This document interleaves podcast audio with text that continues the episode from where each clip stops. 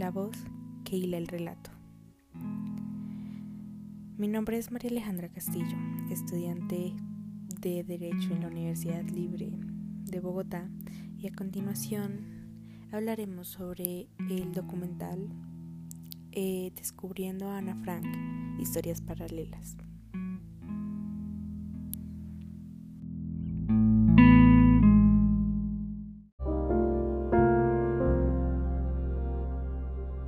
El diario de Ana Frank es probablemente uno de los testimonios más notables y humanos escritos durante la Segunda Guerra Mundial, convirtiéndose en uno de los diarios más conocidos e influyentes de la historia.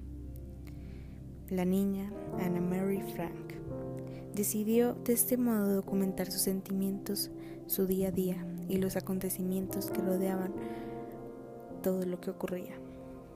Primero lo hizo para ella misma y posteriormente utilizaría la figura de Kitty, una amiga imaginaria como destinataria de todos sus relatos.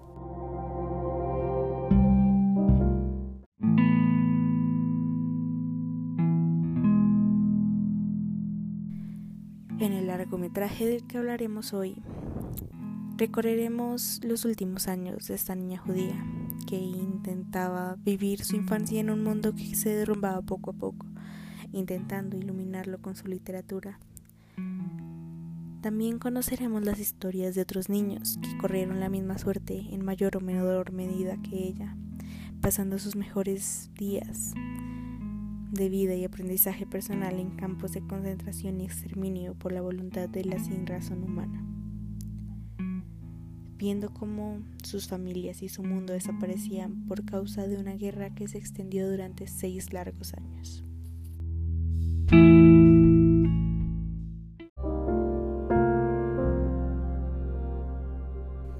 Este es un documental tan necesario y estremecedor, donde junto a la actriz Helen Murrer quien a lo largo de los 92 minutos de duración del filme nos irá seleccionando ciertos pasajes del diario de la joven judía Ana Frank, judía que murió de tufos a los 14 años de edad junto con su hermana Margot en Bergen-Belsen, un campo de concentración en la Alemania durante la Segunda Guerra Mundial, y con la finalidad de reconstruir la historia de su familia poco a poco durante los dos años en que se vieron obligados a esconderse de los nazis en el ático oculto dentro de una casa en Ámsterdam.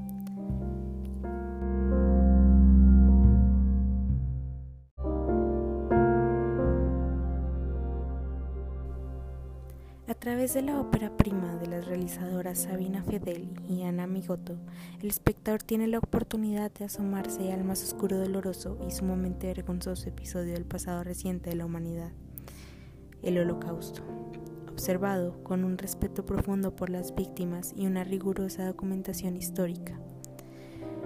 Varios son los aspectos que las directoras desean incluir en este proyecto, por un lado, encontramos la lectura de fragmentos del diario en voz alta dentro del mismo escondite que funcionó como sustituto de hogar para la familia Frank y cuatro personas más, que van siendo acompañadas por fotografías de la familia, testimonios de su vida anterior al obligado resguardo.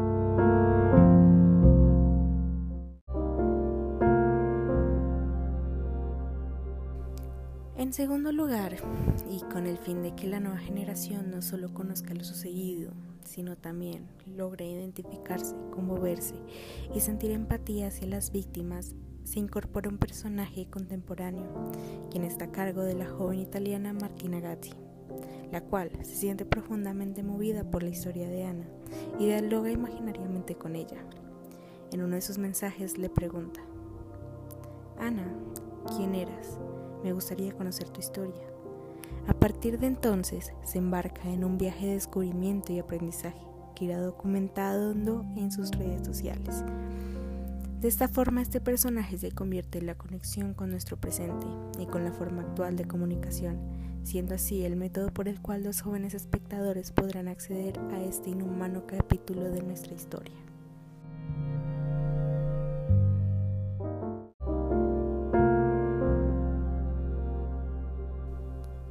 No obstante, y quizá la mayor riqueza de Descubriendo a Ana Frank reside en el elemento planteado en la segunda parte de su título, el de historias paralelas. el cual hace referencia a la invaluable aglutinación de los testimonios de cinco mujeres sobrevivientes al holocausto, que en tiempos de la guerra tenían aproximadamente la edad de Ana Frank y su hermana, y mujeres las cuales les narran los horrores que se vieron forzadas a atravesar en tan corta edad y cómo ha sido su vida posterior a los campos, luchando día a día con el horror de sus recuerdos y levantando sus voces para que la verdad no sea callada nunca. Las palabras de estas cinco mujeres son resonantes y de enorme relevancia para el filme, ya que dan constancia de lo ocurrido desde un punto de vista más humano y personal. De esta misma manera, consiguen completar, en cierta forma, lo que Ana no pudo seguir registrando en ningún diario, porque la deportación y la muerte le llegaron demasiado pronto y tanto su futuro como su escritura se quedaron truncados.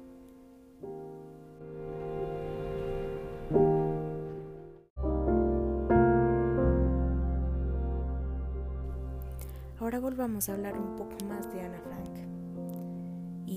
claro está de su familia, de la cual solo una persona logró sobrevivir y ese fue su padre.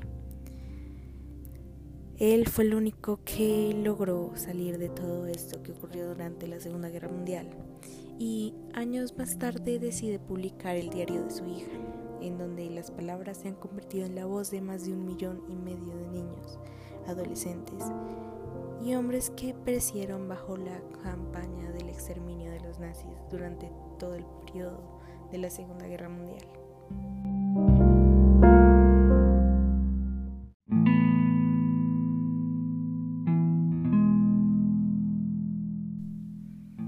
Dentro del filme, cada fragmento que Helen Murray declama, cargada de emoción, brinda una valiosa información sobre la personalidad franca y sobre todo la inteligencia clara de Ana. Su optimismo y esperanza permean cada línea del diario. En ciertos pasajes podemos reconocer en ella a cualquier chica de su edad, con las regulares preocupaciones de las jóvenes, también de sus inquietudes por los cambios hormonales. Sin embargo, la gigante diferencia radica en que la percibimos profundamente afectada y todo esto por los horrores de la guerra los terribles rumores que llegaban hasta ellos. Pese a esto, se asume que era optimista y que pensaba que todo estaba por terminar. En las últimas páginas de su libro, Ana se declaraba comprometida con la humanidad, a dedicar su vida a ayudar a los demás y se daba ánimos pensando en la posible publicación de sus textos para así llegar a ser una escritora famosa.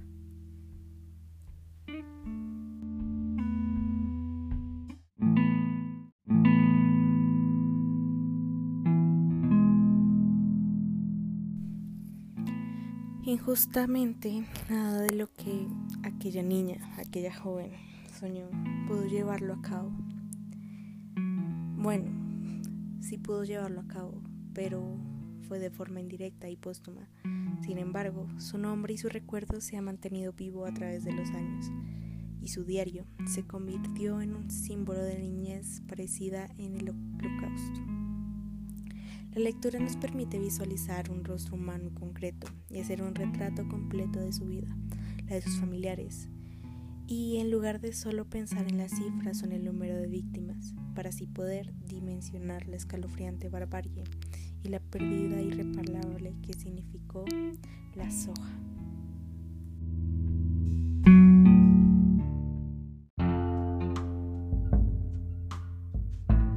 Ya para finalizar y antes de despedirme, les dejaré un audio en donde podrán escuchar el tráiler de este hermoso documental. Muchas gracias.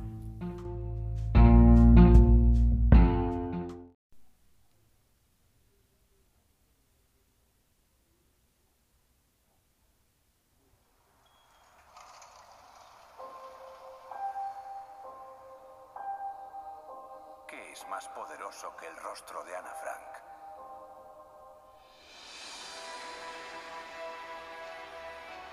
El 4 de agosto de 1944, Ana María Frank es detenida y deportada. Desapareció junto con un millón y medio de críos y adolescentes como ella.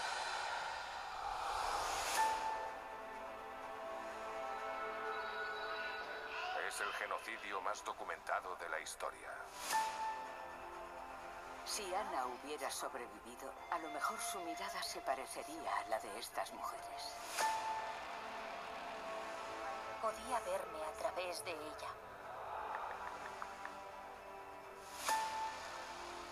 El diario de Ana ha hecho crecer a millones de jóvenes.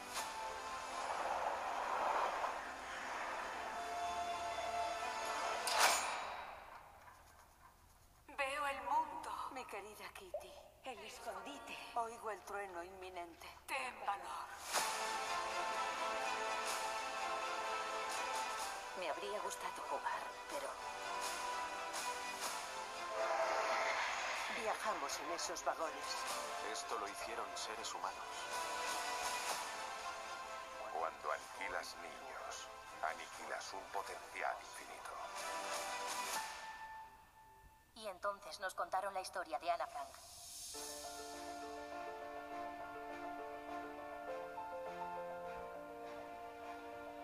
Ya estaba muy delgada, pero tenía una sonrisa encantadora.